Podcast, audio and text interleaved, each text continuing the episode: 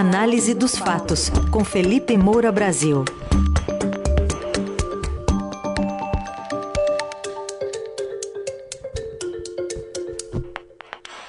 Felipe Moura Brasil fala hoje sobre as declarações do ex-presidente da Petrobras, né? Colocando o presidente Bolsonaro na roda quando se fala de apuração de crimes de corrupção e também vamos falar sobre a disputa pela vaga do Senado pelo Paraná. Tudo bem, Felipe? Bom dia. Salve, salve, Carol, equipe da Eldorado FM, melhores ouvintes, sempre um prazer falar com vocês. Puxando aqui por essas falas do ex-presidente Roberto Castelo Branco sobre as mensagens que incriminam Jair Bolsonaro, que abriram uma frente aí de apuração sobre o presidente. Você anota aí no caderninho a conta de quantos escândalos o governo está contabilizando agora? Pois é, cara, eu estava tentando reunir a quantidade de escândalos dos quais a gente tem tratado, inclusive aqui na coluna, mas que toda a imprensa tem acompanhado, porque volta e meia sai uma nova bomba, a gente se concentra, detalha, etc., mas precisa enfrentar o quadro geral. Então, a gente ainda está vendo investigação sem uma conclusão é, sem estar devidamente esclarecido o caso do assassinato do correspondente britânico Don Phillips, do indigenista Bruno Araújo Pereira, lá na Amazônia. É um dos escândalos que o Bolsonaro conseguiu agravar com todas as suas declarações, mesmo ele tendo dito durante tanto tempo que a Amazônia é nossa, a gente viu que boa parte da Amazônia é dos criminosos, é dos caçadores ilegais, dos garimpeiros ilegais, é, é, dos pescadores ilegais, dos traficantes de armas e de drogas. Ele ainda fez aquela comparação é, com quem anda no Rio de Janeiro, numa favela, e tem olho azul, e falou dele mesmo, como se ele fosse bonitão e por isso é, fosse ser atingido pelos criminosos se ele transitasse num local dominado pelo Estado paralelo. Quer dizer, o presidente do país reforçando que há áreas do país onde não existe o direito de ir e vir, aquele mesmo que ele defendia quando havia um vírus solto por aí potencialmente letal, é, de uma maneira completamente distorcida no seu conceito de liberdade durante a pandemia. Aí você teve o caso do Milton Ribeiro, que obviamente é, foi turbinado com o relato do Ribeiro de que recebeu uma declaração do presidente Jair Bolsonaro de que haveria um telefonema, né, a declaração no meio do telefonema de que haveria operação de busca e apreensão, é o pressentimento do Bolsonaro, nós ironizamos aqui esse método de suavizar aquilo que pode ter sido um aviso né, diante de é, depois de ter recebido alguma informação por vazamento policial. Isso também tem que ser é, devidamente apurado. E, aliás, é, saiu é, uma notícia de que a oposição quer convocar o ministro da Justiça e Segurança Pública, Anderson Torres, para explicar a suposta interferência do Bolsonaro na PF. Sobre isso também, que é uma outra frente de escândalo, praticamente desdobrando-se aí nesse caso do MEC, há novidades. Eu tinha mencionado aqui a reportagem do Estadão, mostrando que a Polícia Federal tem três jatos da Embraer, mas alegou que não tinha recursos para transportar o ex-ministro da Educação, porque havia uma decisão judicial para que ele fosse de São Paulo para Brasília, e a cúpula da PF resolveu não levar. E o próprio delegado responsável pelo caso, Bruno Calandrini, reclamou disso, apontou é, como interferência indevida. E o jornal mostrou que só um dos jatos da PF tem registro de voo na quarta-feira, quer dizer, os outros dois poderiam ter sido é, utilizados a princípio. E ainda veio uma outra notícia do Metrópolis dizendo é, que um dos jatos foi usado semanas antes da prisão do Milton Ribeiro até mesmo para levar o diretor-geral da PF, Márcio Nunes de Oliveira, à cidade do Norte e do Nordeste, para participar de cerimônias de inauguração e de posse de delegados nomeados por ele para cargos de chefia. Quer dizer, o avião pode levar o diretor-geral para festinha, para comes e bebes, de cerimônia, ah, inauguração, posse, etc., mas aí na hora de obedecer uma decisão judicial, vai levar um investigado que foi preso preventivamente, para outro estado, ah, não, aí não tem dinheiro.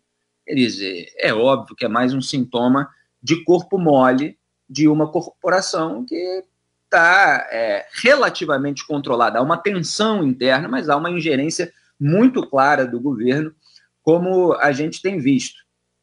É, o caso da CPI do MEC é, também está aí, aliás, o Randolfo Rodrigues deve protocolar a CPI do MEC hoje, 11 horas da manhã, portanto, daqui há algumas horas, ele já conseguiu as 27 assinaturas, quer chegar a 30 para ter ali é, uma, uma gordura para queimar, porque o governo está fazendo uma ofensiva muito grande contra parlamentares, para que parlamentares, na verdade, retirem a assinatura. Geralmente é assim essas negociatas, muitas vezes, muitas vezes parlamentar coloca a assinatura para depois vender a retirada.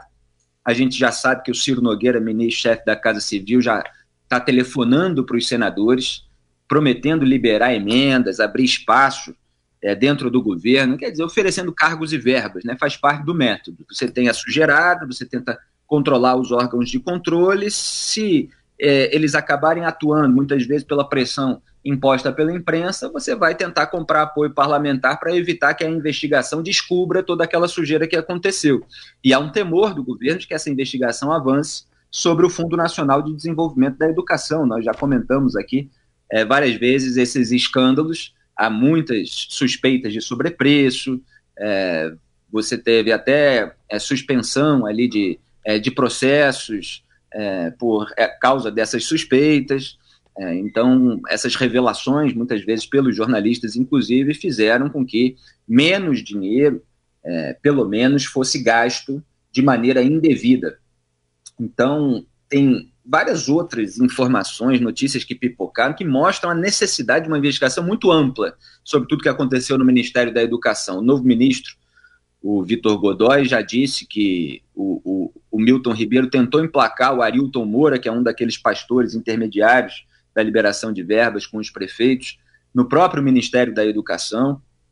É, houve uma série de notícias mostrando que o Milton Ribeiro recebeu o Arilton Moura e o Gilmar Santos, esses dois pastores, em casa, inclusive, que um ex-assessor do, do Ribeiro e o pastor estiveram dez dias no mesmo hotel em Brasília, o genro do pastor do MEC recebeu dinheiro em negociação de evento com o Milton Ribeiro, um empresário que denunciou a corrupção relatou o pedido de pastores, quer dizer, você tem uma frente ampla de investigação a ser feita sobre esse caso e os parlamentares de oposição principalmente, mas tem alguns até que já, já foram aliados do governo, estão interessados em abrir essa frente. É, você tem também problemas fiscais. É, então, a, a, pressão de baixa sobre as ações na Bolsa Brasileira, sobre o real, que já está sofrendo aí uma forte desvalorização em relação ao dólar, estão sendo agravadas em razão do aumento de gastos, de todo esse impacto nas contas públicas das medidas e no Brasil são chamadas de populistas. Eu até prefiro me referir ao populismo como a disputa do nós contra eles e tal, que está mais dentro do seu contexto original. Mas aqui se fala muito desse populismo fiscal, que são essas medidas aí de pagamento de benefícios sociais, de vale caminhoneiro, é, subsídio aí ao preço dos combustíveis, tudo que Jair Bolsonaro está tentando fazer por falta de planejamento para medidas de efeito de médio e longo prazo para tentar se reeleger, tentar amortecer aí o cenário de crise. E aí a, o próprio é, Centrão e, e, e, aqueles membros ali, o Ciro Nogueira mesmo, é, o Valdemar da Costa Neto, que é o dono do partido Bolsonaro, o PL, o próprio Flávio Bolsonaro, que também atua nessa frente de campanha, estão insatisfeitíssimos com os próprios posicionamentos do Bolsonaro, que estão agravando aí todos esses escândalos. E eles tinham ali um acordo, é, guiado pelo marqueteiro da campanha, o Duda Lima, para que o Bolsonaro dedicasse as oportunidades que tivesse no Nordeste para fazer a defesa do Auxílio Brasil, para falar de medidas que é, poderiam resultar em mais emprego, numa diminuição do desemprego, que está aí em 12 milhões de brasileiros, etc. Uhum. É, tentar virar os votos que foram para o Lula naquela região.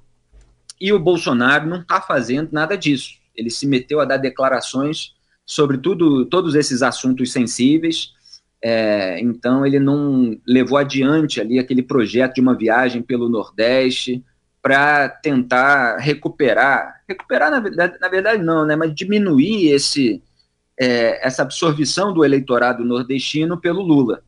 É, então já tem um clima muito ruim ali dentro da campanha, o Bolsonaro com muita dificuldade. E aí você teve a interferência também na Petrobras para nomear esse novo presidente, o Caio Paz de Andrade, que foi aprovado por três votos a um pelo Comitê de Pessoas da, da Petrobras, o SELEG, mas com ressalvas pelos três conselheiros que votaram a favor dele, e teve um que votou contra. Eu tinha comentado aqui na coluna, Carol, que é, eles deveriam fazer um puxadinho para aprovar alguém que não tinha condições, pelo seu currículo, de ser aprovado. E foi exatamente aquilo que aconteceu. Quer dizer, é, eles capitularam a pressão feita pelo governo, já que é muita, se ainda reprovasse o nome, é, poderia ficar mais complicado. Eles acabaram aprovando. É, havia problemas ali, é, dele não ter experiência, a devida experiência na área, né, ou em área conexa. É, ele também tem a formação em comunicação social, que não está lá no rol é, preferencial. É, há uma série de poréns ali no, no, no, seu currículo, mas tudo isso foi relevado num momento de muita pressão. Mas é claro que a lei das estatais acabou saindo enfraquecida. Bolsonaro está atropelando tudo para ter ingerência, para usar a companhia é, conforme a sua conveniência político-eleitoral. E aí a gente culmina nesse caso que você levantou, que é do ex-presidente Roberto Castelo Branco, que foi o primeiro ali a ser afastado pelo Bolsonaro nessa série de afastamento. Sempre que aumenta o preço dos combustíveis, ele tira um presidente como se isso fosse resolver. É, e ele deu essa declaração é, de que o celular dele tinha mensagens que incriminam o Bolsonaro. É, e, e, onde está esse celular agora? Porque o Randolph está querendo utilizar, enfim, quer quebra de sigilo, quer que se localize esse celular. É, exatamente, é fundamental que seja localizado esse celular. As pessoas não podem falar isso, a pessoa ocupou um cargo público, não pode falar isso que eu digo impunemente. É, é, é, não é nem impunemente por causa do Castelo Branco, embora haja uma suspeita aí de prevaricação ou não mas é que isso não pode ser esquecido, tem que ser investigado, precisa encontrar esse material, porque o que ele disse foi assim: no meu celular corporativo tinha mensagens e áudios que poderiam incriminá-lo, se referindo uhum. ao presidente Jair Bolsonaro. Fiz questão de devolver intacto para a Petrobras.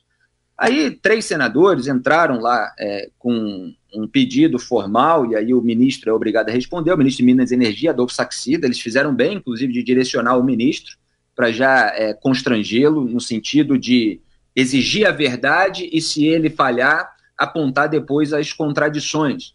Então, exigiu ali todo um conjunto de regras sobre o procedimento é, diante do fornecimento do celular institucional, é, quanto tempo ele fica disponível sem que seja é, tudo jogado fora. É, quer dizer, quais são as regras da companhia para esse tipo é, de situação, quem tem acesso e tal, e pedindo acesso a todos os materiais desse presidente, de outros presidentes da Petrobras, enfim, tomaram as iniciativas. Vamos uhum. ver como é que serão as respostas. Uhum. É, e eles citaram essa matéria que falou da declaração do Castelo Branco e citaram uma outra também que saiu na Veja, em que, e que diz o seguinte: Castelo Branco costuma descrever em detalhes as pressões ilegítimas que sofreu de Bolsonaro e seus ministros. Disse numa reunião da estatal, por exemplo, que recebeu pressões de um ministro do governo para ampliar a verba de publicidade a uma emissora de TV amiga do governo.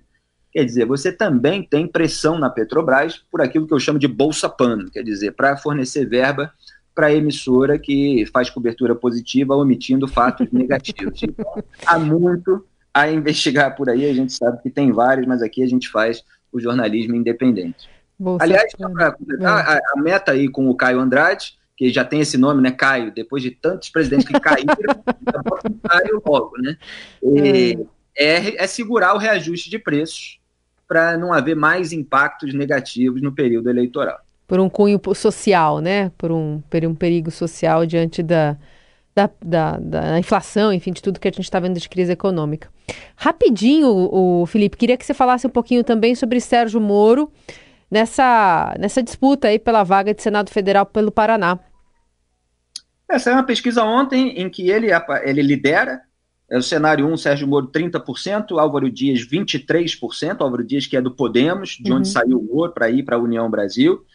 É, cenário 2, sem o Moro, o Álvaro Dias ganha fácil, com 35%, em cima do Paulo Eduardo Martins, que é do PL do Bolsonaro, que fica com 8%, doutora Rosinha do PT, ali embolada com Paulo Martins. Cenário 3, sem o Álvaro Dias, Sérgio Moro novamente na frente, dessa vez disparado quer dizer, com 41% contra o Paulo Eduardo Martins, 8%. Então, a julgar pelas pesquisas, ele tem, o Sérgio Moro tem mais chance de ser eleito senador pelo Paraná que por São Paulo, se a União Brasil não sabotar a candidatura ou se o Tribunal de Contas da União, com Bruno Dantas, que foi lá no jantar da campanha do Lula e tal, não começar toda a perseguição para tirar o Sérgio Moro da disputa. Então, o Moro fez o que a União Brasil queria ao ir para São Paulo, mas teve a transferência de domicílio eleitoral negada pela Justiça numa ação do PT. E eu até ironizei ontem se os petistas não vão admitir o arrependimento. Uhum. É, porque eles entraram com uma ação, o Moro poderia perder em São Paulo, tem o time da Atena na frente, Márcio França, estava uma disputa um tanto embolada, e agora, de acordo com essa pesquisa, o cenário fica mais fácil para ele. A questão é se ele vai competir com Álvaro Dias, que é um ex-aliado, se alguém, algum dos dois vai disputar o governo para ir é, ter cada um na, na sua posição, como é que vai ficar essa história. Esse é o Felipe Moura Brasil, volta amanhã aqui ao Jornal Dourado. Lembrando que a coluna dele fica disponível em formato podcast para você ouvir já já nas plataformas digitais. Valeu, Felipe. Muito obrigado, Carol. Melhores ouvintes. Grande abraço. Tchau.